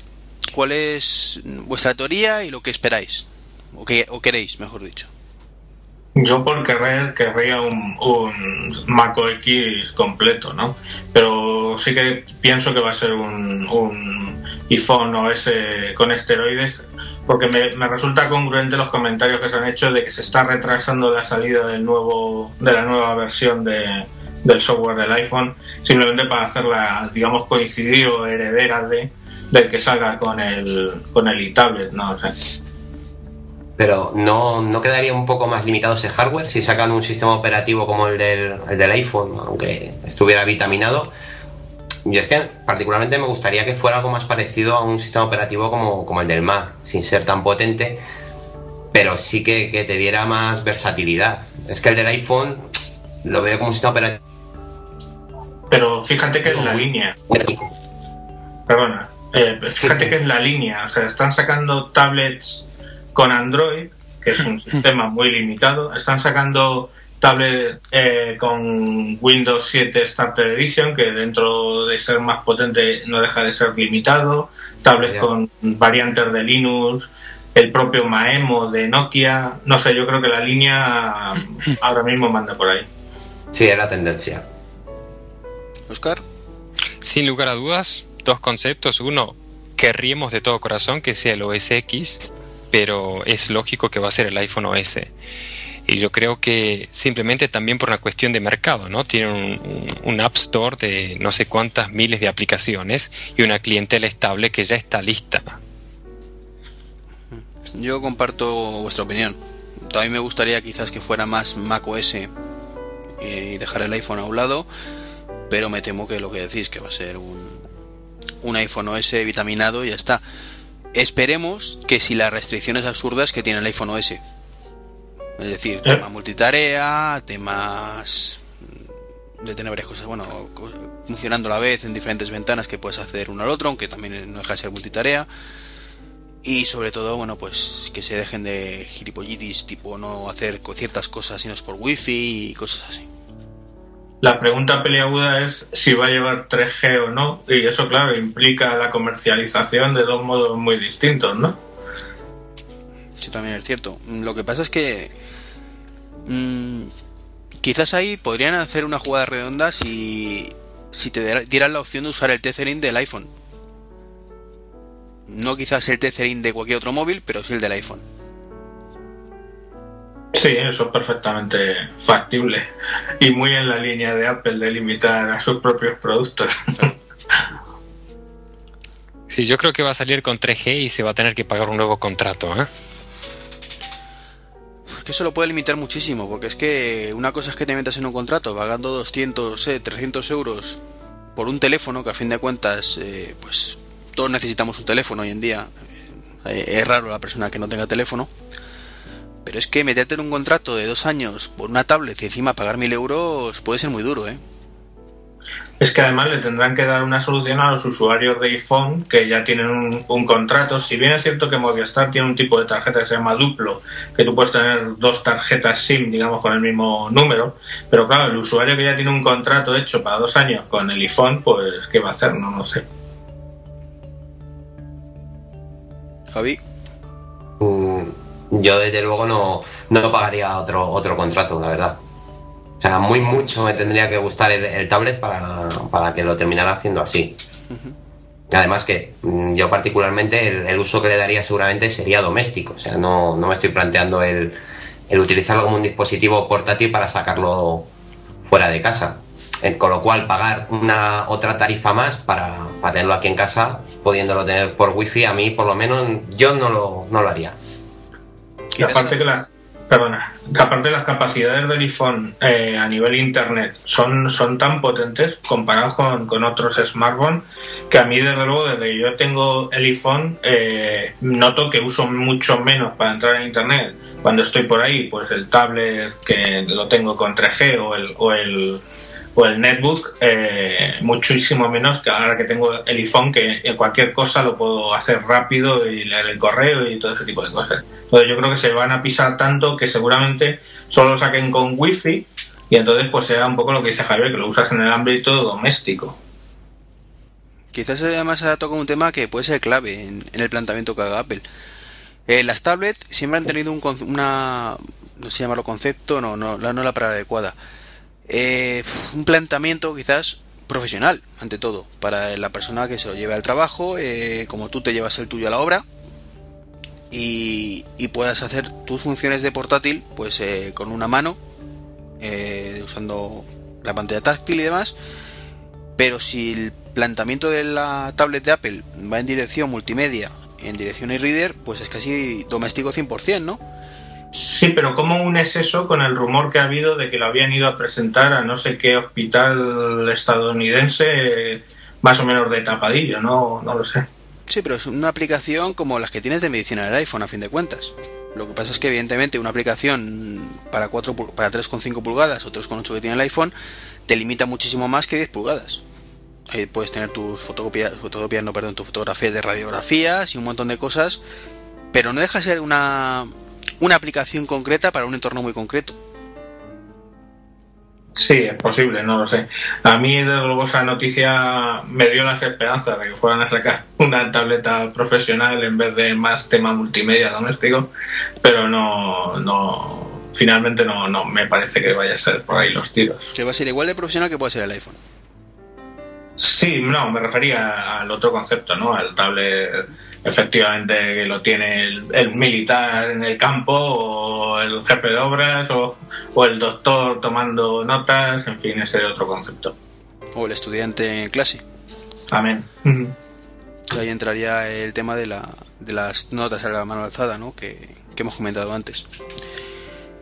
Eh, pues claro, porque, perdona, porque alguien planteó también en, en todo este debate eh, el hecho de que escribir en un on-screen keyboard, ¿no? Un, teclado en pantalla, perdón, eh, pues bueno, al estar constantemente impactando sobre una superficie sólida, pues que iba a afectar bastante a los dedos. O sea que tampoco creo que sea un equipo que vaya a estar pensado para escribir, para escribir mucho con un on screen keyboard, ¿no? Con un teclado en pantalla. de hecho, el, yo al menos el iPhone escribo lo imprescindible. O sea, yo no sé cómo hay gente que se pone a escribir mails kilométricos con, el tecladito que tiene, que es cierto que dentro de las pantallas táctiles es lo mejor de lo mejor, pero no es comparable uno físico, está claro. Bueno, yo que me enrollo bastante escribiendo, he escrito posts en el blog y posts en, varias webs bastante largos, pero vamos, es que es comodísimo, infinitamente mucho mejor que los de Windows Mobile. No he probado los de Android, pero vamos. No, me vas a comparar con los Windows Mobile que... lo, que conozco, chicos. Ya, ya, que son desesperantes, al menos la versión, hasta la versión 6.1. Todas. Que la versión 6.1 se parecen bastante a los de Android o el del iPhone. No llega a ser igual, pero yo he probado el del Hero, el HTC Hero, que si no recuerdo mal también es capacitativa, eh, y bueno, más o menos, pero no, nada, nada que ver con, el iPhone. No, el iPhone sigue estando un paso por delante en ese aspecto, sí. Yo, vamos, el otro día tuve la oportunidad de comprarlo con, un Nokia 5800 y no hay color. Hombre, es que te ha sido también una comparación con un teléfono... Con una pantalla muy pequeña. No, y que como teléfono, como pantalla, es no tiene nada que ver. No, pero era, era curiosísimo, porque claro, mm, después de estar acostumbrado a la respuesta que tiene la pantalla del, iPhone, que ya sabéis que en, cuanto lo rozas o haces un gesto y tal, lo detecta rápido y tiene una respuesta muy rápida. Y en cambio con el Nokia 5800, pues a mí la experiencia no me gustó mucho, la verdad. A ver, diferencia entre pantalla resistiva, que obviamente es por, por presión, y capacitativa que es por, porque detecta potencial eléctrico en la punta de tus dedos. Es un, muy distinto. y que el 5800 tiene un procesador muy limitadito, una velocidad de respuesta bastante mala. Eh, no, ojo, como, como terminal no me pareció mm, malo. O sea, como, como terminal el teléfono, bueno, tienes su MP3, tienes también pues bueno, tu pantallita táctil y todo eso. Pero claro, una vez que ya has probado el iPhone, pruebas ese y ¿qué crees que os diga? Desde mi punto de vista, mm, vamos, el iPhone lo, barre.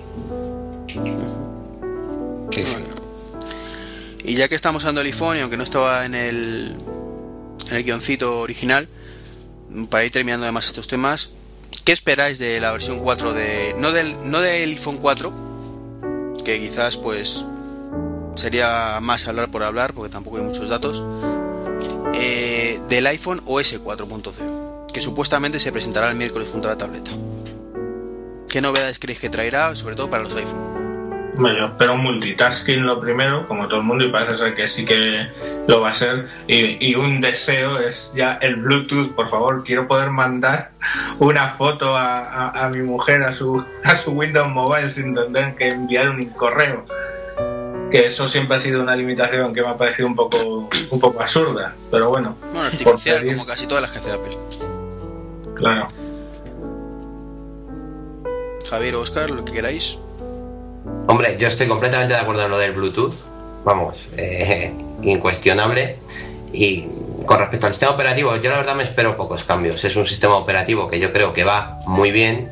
¿Y para qué modificarlo? ¿Para qué hacer grandes cambios? Tendrá, pues no sé, algunas capacidades, no hardware, demasiado. Oscar. Sí, yo creo que lo que es fundamental es el multitasking y después en la cuestión de mensajerías con, con las alertas, que ha sido la solución provisoria para el multitasking eh, hasta ahora, que haya un poquito em, seguramente de variantes, no solamente para temas de mensajerías. Yo creo que ahí juega un, un valor importante cómo desarrollen em, el tema de la tableta y cuáles sean las nuevas necesidades pero creo que el concepto multitasking, ya sea por recorrer aplicaciones al mismo tiempo y además un sistema de alertas que funcione no solamente para, digamos, mensajería o chat, sino también para otro tipo de aplicaciones. El multitasking tampoco necesita ser como hoy he visto el pan Pre Pro, me parece que lo han probado lanzando 50 aplicaciones a la vez. 50 aplicaciones a la vez en un aparato de esas características, bueno, ni en un PC necesito, o en un Mac necesito 50 aplicaciones corriendo a la vez. Pero sí que dos o tres procesos a la vez no vendrían nada, nada mal. Yo también espero que por fin no dejen multitarea porque las notificaciones push están muy bien, pero no abarcan todo el mercado. Yo creo que la combinación de ambos conceptos, de, ambos conceptos que son multitarea por un lado y, push por otro, yo creo que es lo ideal para, cualquier terminal, porque todo se ha dicho, el, concepto de las push notification me parece fantástico. Tenemos el caso de aplicaciones como el WhatsApp, que, es genial para ese ámbito y, te enteras de un montón de cosas, o, las notificaciones de Twitter, o, o de Facebook, o de cualquier cosa que necesitemos una notificación como tal, pero eso no quita que, necesitemos también aparte poder tener varias aplicaciones funcionando a la vez. Eh, no tendría sentido el Skype, por ejemplo, si no es en segundo plano. No, tiene sentido estar cada vez que una notificación y, y luego, ¿no? Eh, luego también es cierto que hay otra cosa que espero y deseo que mejoren, que lo ha comentado un poquito Oscar, que es tema notificaciones que ahora mismo sabéis que, nos llega un mensaje, tienes un mensajito, pero si no lo has visto, te llega de pronto una notificación push de algo, pierdes el mensaje. Tienes que desbloquear y ver de pronto que hay una pelotita roja en una aplicación con, ese mensaje, pero si no te das cuenta lo pierdes. Mm, sí, si tienes eh, más de 100 aplicaciones en tu iPhone no lo ves, ¿no? No, por eso, cuando tengas dos o tres pantallas ya te pierdes. Eh, tienes que revisarte todas, a ver de dónde está la notificación. Eso en tanto en la Palpre como sobre todo en Android le supera ampliamente. Tienes una pequeña barrita que la subes y tienes todo el listado de notificaciones, todo lo que ha ocurrido, lo tienes ahí para verlo. Entonces creo que es una cosa muy interesante que debería en este caso captar Apple, ¿no? Y por último, aparte del tema del Bluetooth, mm, creo que es vital un, un gestor de, de conectividad. Un SB Settings oficial, digamos. Que no sé si lo tenéis ya librecado vosotros Cierto, cierto que es necesario porque yo cada vez que tengo que paro el 3G para levantar el wifi para poner el GPS hay, que entrar en tres niveles de, submenús, cada cosa está en un sitio y eso efectivamente es lo que más echo de menos eh, por no tener el iPhone craqueado, digamos. Definitivamente la aplicación más usada es el de settings, ¿no? De las configuraciones es la aplicación más usada en el iPhone. Seguramente, sí. Vamos, en mi caso seguro. Es que eso, con el backgrounder y el Switch Pro, eh, creo que justifican por sí mismo el jailbreak. O sea, si Apple eh, hiciera eso y lo implementara de forma oficial, ya no es porque complicara más el jailbreak o no, es que muchísima gente no daría el salto al jailbreak porque solo para piratear quizás no compensaría. Es un poco como lo veo yo, vamos. Y después queda el tema de la cámara frontal, ¿eh? si se aplica video, videoconferencia. Sí, pero eso quizás entraríamos ya en el campo del hardware, ¿no? De lo que hemos dicho antes, el 4G, que bueno, que podemos... Los rumores son que puede tener una cámara frontal, también puede tener la cámara esta que patentaron, no sé si la visteis, que realmente son eh, entre los píxeles de la pantalla pequeñas microcámaras que te capta la imagen y te la junta luego toda y bueno, quizás de ciencia ficción parece, ¿no? Se aplica un poquito al concepto de la tableta también, ¿no? Sí, que, no lo hemos comentado, pero también hay. ¿Cómo se dice esto? Rumores de que te puede tener webcam. Sí, señor. Y hay rumores de que sí sale con cámara o que no sale con cámara. Está 50-50 hasta ahora, ¿eh? más o menos. Yo veo más, más posible que saque con webcam que con una cámara, digamos, de fotos, ¿no? Además es congruente con el uso doméstico, pues para todo el tema de, de comunicaciones, Skype con vídeo y ese tipo de circunstancias. Es que meter una cámara de fotos ahí en una tableta sería como, no sé, como si fueras con las cámaras estas antiguas, con el que tienes que coger con dos brazos. Haz una foto. Sería, sería quizás un poco interesante para japoneses y chinos, ¿no? Que saquen fotos. si fuera de eso, poco. Pues si os parece, y con esto podemos dejar el tema tabletas, iPhone. O sea, porque queréis aportar algo más. Además, mm, Mayón tiene que irse, me parece. Pues sí, yo no puedo estar muchito más porque me tengo que bajar a Madrid a una persona y tengo una hora. Bueno, pues si te parece, te puedes ir despidiendo tú. Luego ahora continuamos con un par de cosillas, con una promo que teníamos y dos temitas rápidos, sobre todo el tema de Javi que quería comentarnos de videojuegos. O sea que, que digamos que lo, lo, lo, más gordo pues ya lo hemos pasado, así que no te preocupes. Pues nada, un, un, saludo, muchas gracias por invitarme y bueno, podéis leerme en todo mpc.com y en punto de interés para temas de GPS. Y encantado, sinceramente, de conocer a Javier, a Oscar. Muchas gracias. Igualmente, Francisco. Y muchas gracias. Un placer haber tenido por aquí. Bueno, pues muchísimas gracias por tu presencia, Francisco. Y nada, tendremos de vuelta más adelante para comentar un poco lo que saque Apple, si es que lo saca. Perfecto, ahí estaré. Muy bien, pues un saludo. Gracias a todos. Venga, hasta luego. Chao, chao. Bueno, ya se nos ha ido Mayón. Continuamos con las dos cositas que nos quedaban. Antes vamos a poner a aprovechar. Eh, bueno, ¿queréis comentar algo más de la tablet, alguno? Yo creo que hemos dicho todo, ¿no? Yo creo que sí, pero bueno, nunca se sabe si alguno quiere aportar algún. Javi, alguna última cosita? Me queda nada más la idea. ¿Sí, Oscar? Sí, me quedó la idea de, de, lo que se comenta por ahí también del tema del iWork, el iLife en versión para tableta, ¿eh? Que es solamente uno de estos últimos colmos de los colmos de rumores, uh -huh. que no es para discutir, solamente para mencionar y por ahí también ya llegando al delirium tremens ¿no? de, de la expectativa.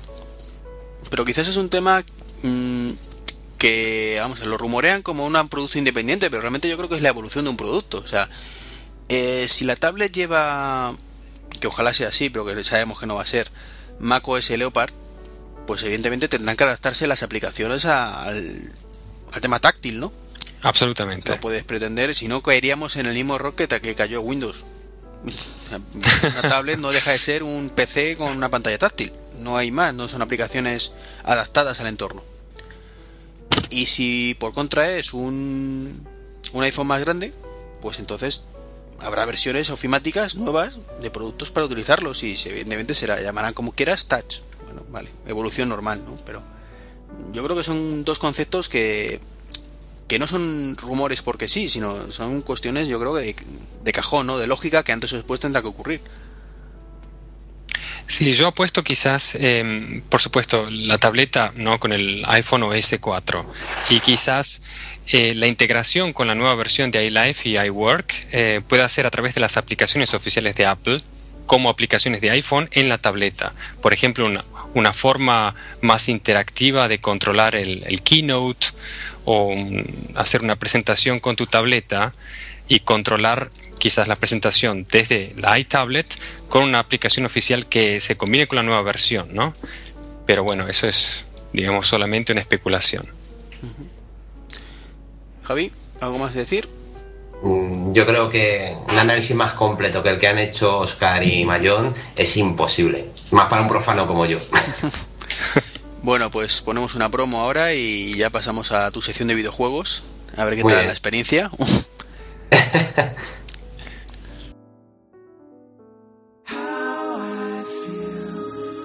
contaros las sensaciones, contaros lo que se siente al estar allí. Más que qué ver, sino qué sentir, qué vivir. A mí la pintura de Van Gogh me gusta mucho y, y, y es un sitio que yo sí recomendaría. Twitter es como, para mí, es como si fuese una, una comida con todos tus amigos. San Francisco creo que en ese sentido es, es única. Tienes una carta y dices, pues mira, me das un petardo de este, otro de este y otro de este. Hay una muy pequeña hamburguesería allí mismo en, en Sausalito en la que venden unas hamburguesas increíbles. Coger una hamburguesa de allí, de Sausalito, y comértela en el borde del mar mientras ves todo San Francisco y el puente es una experiencia de verdad muy, muy, muy. Pero no sabía, no sabía el motivo, digo, ah, hoy es viernes, digo, vale. Bueno, ahora ya hay, fo- fo- bueno, hay ahora la versión española de yo pollo el viernes. Y recomendando, déjate recomendar. Puedes encontrarnos en iTunes por y recomendando o visitar el blog y recomendando.wordpress.com. Pues llegó un tío que se sentó, sacó un maletín y empezó ahí, que recojo un poquito de esto y una pizquita del otro y un poquito parecía el arguiñano de los porros, tío.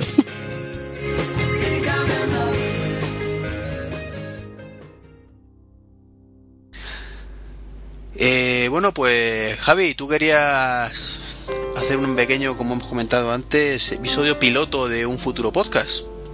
Sí, vamos a ver qué, qué tal aceptación tiene entre la gente, a ver si, si le gusta, porque claro, la idea es hacer un podcast, pero un podcast muy personal, o sea, con el punto de vista de un usuario, no un periodista que se dedica al mundo de los videojuegos. Entonces, pues bueno, vamos a ver qué tal sale el invento. Bueno, pues coméntanos dos juegos, creo que ibas a comentarnos. Sí, eh, pues quería comenzar con el Assassin's Creed 2, ¿no? más que nada porque es un juego que está muy de moda, lo he probado bastante, porque además es un juego que me gusta mucho. Y bueno, pues es un juego que levanta pasiones positivas y negativas, más que nada por la primera parte del juego, ¿no? La primera parte fue un juego que no, no dejó indiferente prácticamente a nadie. A algunos nos encantó y otros lo aborrecieron. Entonces, pues no sé, Iván, ¿por dónde quieres que comencemos con el análisis del juego? No sé, además es un juego que yo no conozco, no sé si Oscar lo conocerá. Bueno, le conozco de, de haber leído sobre él, pero quiero decir que nunca he jugado. Sí, yo también, ¿eh? Lo he sentido nombrar, pero no, no lo he Sí, probado. por- porque otra cosa no, pero este juego ha tenido muchísimo marketing. Viral, IP o hype, como queréis llamarlo.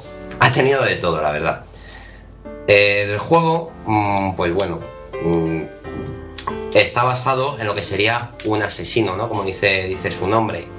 Los asesinos, pues bueno, como no sé si lo sabrá mucha gente, si no, ya lo cuento yo, pues viene de una secta que había en la antigua Siria y que en las cruzadas, digamos que eran como era una sociedad que se dedicaba pues bueno, a atacar a los templarios, a lo que ellos consideraban invasores. Bueno, en el juego son templarios, pero la realidad histórica fue distinta. Entonces, ¿qué tiene de, de especial este juego? Pues el, context- el contexto histórico en el que nos estamos moviendo. En el segundo se trata de la Italia renacentista.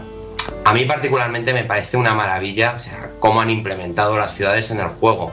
La sensación de estar paseando por la Florencia del siglo XV, eh, Venecia, eh, la Toscana, Roma, pues yo creo que está muy logrado, ¿no? La historia está mm, bastante bien llevada. Sí es verdad que al final del juego, mm, a mí particularmente me ha dejado un final, un sabor agridulce.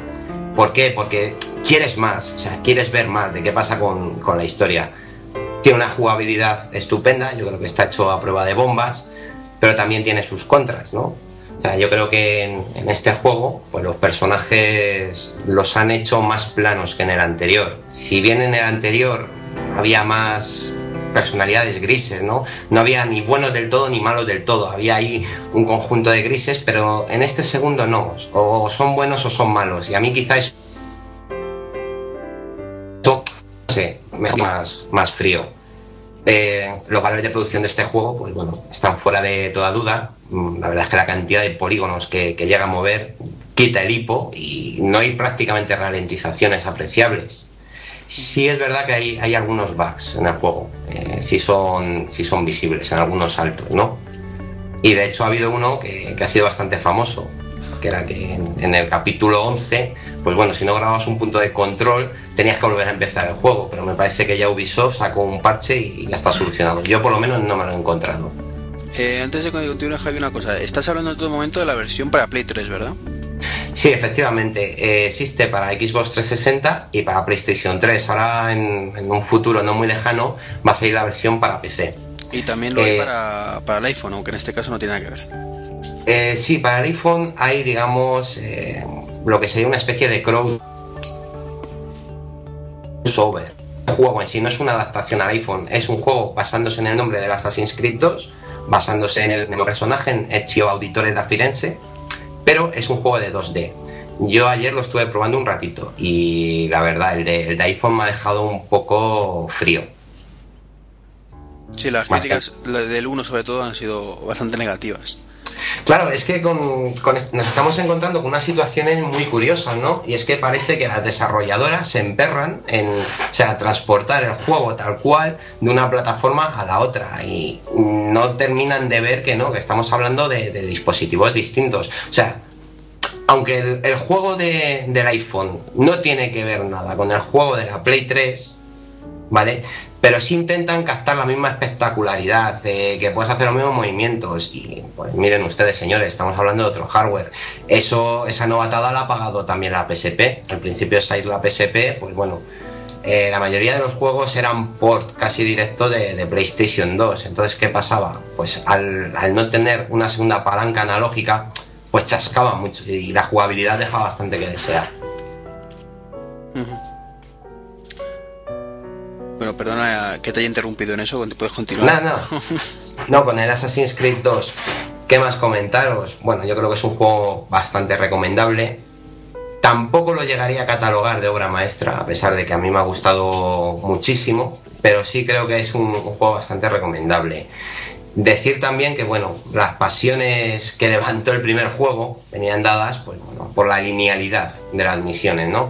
Básicamente era siempre sota, caballo y rey en cada misión. Tenías que hacer una serie de, de submisiones para llegar a la misión final, que era el, el asesinato en el juego. Que, no- que nadie me malinterprete. Bueno, pues- son prácticamente iguales. Entonces, eso que hay... Sí, perdona. No, es que se te ha entrecortado un poquito, pero no continúo, continúo. Sí, hoy tengo un poco de problemas con la línea. Eh, todas las misiones eran idénticas. A mí el juego me gustó muchísimo, más que nada, pues bueno, por el contexto histórico, las ciudades estaban logradísimas, pero sí es verdad que a nivel jugable se podía llegar a hacer bastante monótono. En este segundo ya no, aquí hay muchísima más variedad. De hecho, yo ya me lo he terminado, pero lo estoy rejugando otra vez, ¿no? Para completar más misiones secundarias. Y ya digo que aparte que el argumento eh, del juego a mí me parece espectacular. Es un, un argumento, pues bueno, de guerra entre sociedades secretas, ¿no? Los asesinos y los templarios. Y es muy, muy interesante. A mí me ha gustado muchísimo. Estupendo. Wow. Así que, Oscar, ¿tú tienes una Play 3? No, no, no.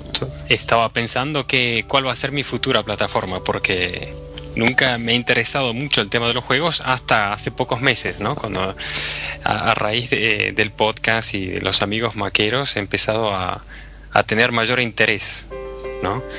Y después de la descripción eh, tuya, Javier, eh, realmente una de las próximas cosas que voy a hacer es eh, buscar más información para este juego que me parece muy interesante. ¿eh? Mm, Yo ya te digo que es, es un juego que, bueno, a mí me ha dejado unas sensaciones muy buenas. O sea, el argumento de verdad, créeme, te engancha desde el segundo cero. O sea, en cuanto arranca el juego, mm, ya estás enganchado. Hay una trama, pues ya te digo, de sociedades secretas y tal. Sí es verdad que al final se desinfla un poco el tema, ¿no? Pero aún así, en cualquier caso, mm, vamos, es digno de, de- de Hollywood, como dice la publicidad. Wow. Y, y es más, si, si te interesa el tema del Assassin's Creed 2, hay en YouTube Ajá. hay un traje que ha producido Ubi- Ubisoft, que además está muy bien hecho, que es sobre, sobre el argumento de este juego. Yo te lo, te lo recomendaría que le echaras un vistazo. Sí, sí. Pásanos el enlace, lo ponemos también en... para que Vale. la gente pueda ver el vídeo en el, en el guion del podcast, que seguro que más de uno le interesa. Y también querías comentarnos un juego para el iPhone. Sí, mira, eh, el otro día mm, conseguí un jueguecito, lo, lo bajé del Apple Store, que es el Dark Nebula. Y este juego, pues bueno, aunque tiene un concepto muy simple y una mecánica muy simple, es muy adictivo, tiene una jugabilidad de verdad a prueba de bombas. ¿En qué consiste el juego Dark Nebula? Pues tenemos que, cons- que conseguir que una esfera metálica moviendo el iPhone, la tenemos que mover dentro de un laberinto, sorteando distintos obstáculos, ¿no? Básicamente llegar del punto A al punto B por un circuito. Pero y la mecánica más sencilla imposible. yo creo que este juego es el ejemplo perfecto de, cómo adaptar una filosofía a un dispositivo. Lo que te decía antes, tú coges el Assassin's Creed, lo intentas adaptar al iPhone y fallas. En cambio, con un concepto tan simple, triunfas. ¿Que el juego porque tenga un concepto simple es peor o está peor hecho? De ningún modo. El juego tiene unos gráficos bastante buenos. Sí, esa es la, la clave quizás del iPhone, que hay que adaptarlo y no siempre las adaptaciones han sido las mejores que se podía hacer. Hay juegos sí, y otros que son pues muy malas adaptaciones. Mm, yo ya, ya os comento, eh, cuando intentan hacer un, port literal de, un juego con cierta filosofía a un dispositivo con un hardware más limitado, la cosa no suele acabar bien. Yo de hecho eso lo, vi mucho con, con, la PSP, o sea, de cómo al principio el catálogo era bastante lamentable hasta que ya se dieron cuenta de no, tenemos que desarrollar juegos específicos para esta plataforma y ya la cosa ya fue a mejor. ¿Quién triunfó con eso? Nintendo, con la Nintendo DS. O sea, Nintendo tuvo muy claro desde el primer momento que tenían un hardware muy limitado, pero tenían la ventaja de la pantalla táctil. ¿Qué se dedicaron a hacer? Vamos a sacar juegos cuya jugabilidad se base en la pantalla táctil. Tenemos, por ejemplo, el Metroid Prime, que curiosamente, eh, no, perdón, me he equivocado, no es el Prime, es el Metroid Prime Hunters que es, un shooter para la Nintendo DS, pues tiene un control de verdad envidiable. Y usas la pantalla táctil y los gatillos. Es un ejemplo perfecto, o sea, de cómo aprovechar las características de una máquina. Perfecto. Pues algo más que queréis añadir porque mm, llevamos ya una larga de podcast y Sí, tampoco me, querría enrollar mucho. Es simplemente añadir, pues bueno, siento a lo mejor si está un poco nervioso. Es mi primer podcast. Y bueno, mm, pues sobre todo darte las gracias por, haberme dejado esta oportunidad. No, hombre, además no, no estás nervioso, ¿eh? Yo creo que no se te nota en ningún momento ni cortado, ni nervioso, ni nada. Absolutamente no. Porque le he hecho mucho morro, ya me conoces, ahí, ahí. Ahí nos has pasado la dirección. Eh, bueno, para acabar, antes de las despedidas, una cosilla que me mencionó el amigo Felipe, el Ray Jaén. sí, señor. Y es que hay un Que está, el futuro GUM Burgos, que está también en proceso de creación, ¿no? Y entonces era un pequeño llamamiento, por si gente de la zona y tal, pues si estáis interesados, pues que eh, podéis meteros en la página web www. bueno, no, aquí no hay www, perdón, http barra barra En los principios, pues un poquito seguir los pasos que ha hecho algún Jaén y, algún Barcelona, ¿no? Que reunirse un grupo de amigos, eh, tirar para adelante y finalmente quizá la legalización, que es el punto final. No quería dejar pasar eh, la oportunidad de hacer un poquito de publicidad a este tema, que puede ser el interés de muchísima gente. Y ya está, poco más que comentar en el podcast de hoy. Si queréis aportar alguno más, los dos que quedáis, porque ya Mayon se ha despedido un ratito. Eh, estoy contento, creo que la síntesis que, que, has organizado alrededor de la tableta o mítica tableta, yo creo que la hemos completado en todos los puntos. ¿eh? Y después en cuanto al futuro podcast sobre juegos, eh, Javier, eh, yo como persona sin experiencia en el tema te puedo decir que ya te has ganado el primer eh, oyente, porque me ha gustado la descripción del juego. Muy bien, de eso se trata, acercar un poquito lo que muchos llamamos nuestra noble afición, pues bueno, ver que no es algo tampoco tan, tan de frikis, ¿no? y que hay cosas muy, muy interesantes. Sí, me imagino, sí, sí, sí pues tan solo hacer un pequeño llamamiento a los oyentes de que si bien pueden dar su opinión sobre este tema en, en concreto, ¿no? Para que Javi pueda hacerse una idea de si la cosa gusta o no. Yo creo que sí que va a gustar. Ya, ya la ha dicho Oscar además, ¿no? Que, que, es neófito en estos temas, pues mira, ya tienes una buena prueba de ello. Y yo creo que animarte a, que lances el podcast, eh, ¿cómo lo ibas a llamar? Thundercats o parecido, ¿no? Era... Thundercats, o... todavía no, no lo tengo claro, ya veremos a ver cómo es. Y bueno, también decirle a la gente que nos escuche, pues bueno, que si ellos creen que hay alguna sección que podría ser de su interés, tenía pensado, pues bueno, también hacer un podcast un poquito para lo que yo llamo los perros viejos, los que empezamos con el Spectrum y hemos vivido un poco toda, todas las épocas. No quería enfocarlo tanto al análisis de juegos, sino simplemente que sea un tema, pues bueno, de opinión, descripción de juegos, noticias, rumores, cositas de esas. Genial. pues a ver si tenemos un feedback prontito y, y te deci- decides definitivamente. Vale, yo creo que está. De todas maneras, yo estoy ahora mismo muy animado. Bien, bien, eso es lo importante. Sí, Además, señor. Como, como siempre mo- decimos los podcasters, eh, que esto tienes que hacerlo por ti, no, no porque la gente, no porque la gente le guste. No, sí, en, en, en- en realidad eh, tampoco busco ningún otro fin más que simplemente hacer un podcast, pues bueno, de un mundillo que yo conozco. Me, me gustaría, pues bueno, dar mi opinión sobre algunos juegos, eh, sobre algún, algunas noticias que hay en este mundillo, cosas así. Y bueno, es simplemente un proyecto personal, no, no busco otra cosa. Perfecto, bueno, pues estaremos al loro de, a- de, de esas novedades. Muy bien. Sí, ya os señor. iré comentando. Bueno, Oscar, pues si te quieres despedir, Sí, muchísimas gracias Iván por la invitación. Eh, gracias. Javier. ¿eh? Y un honor haber participado. ¿eh? Y Javier, muchas gracias por compartir tus opiniones. Y bueno, para mí personalmente es uno de los, de los primeros meetings, digamos así, a través de Skype a nivel podcast. Y realmente me ha gustado mucho la interacción. ¿eh? Yo creo que ha sido muy interesante. ¿eh? Yo pensaba que me, me iba a poner mucho más nervioso, pero, pero no. Ha estado muy bien. esto además eh, da mucha vidilla. Es muy diferente, de verdad, Oscar, eh, a grabar uno en solitario. Sí, completamente, completamente. Tiene hasta inclusive casi una- un efecto terapéutico, te diría. ¿Terapéutico en qué sentido? en el sentido de que uno está eh, eh, como atento todo el tiempo, ¿no? Y, estar atento por más de media hora o tres cuartos de horas eh, te quita todas las preocupaciones que puedas tener, ¿no? No, visto así, tienes razón. Eso es cierto. Bueno, pues, bueno, no lo hemos dicho, Oscar, me parece. Tú estás en Suiza.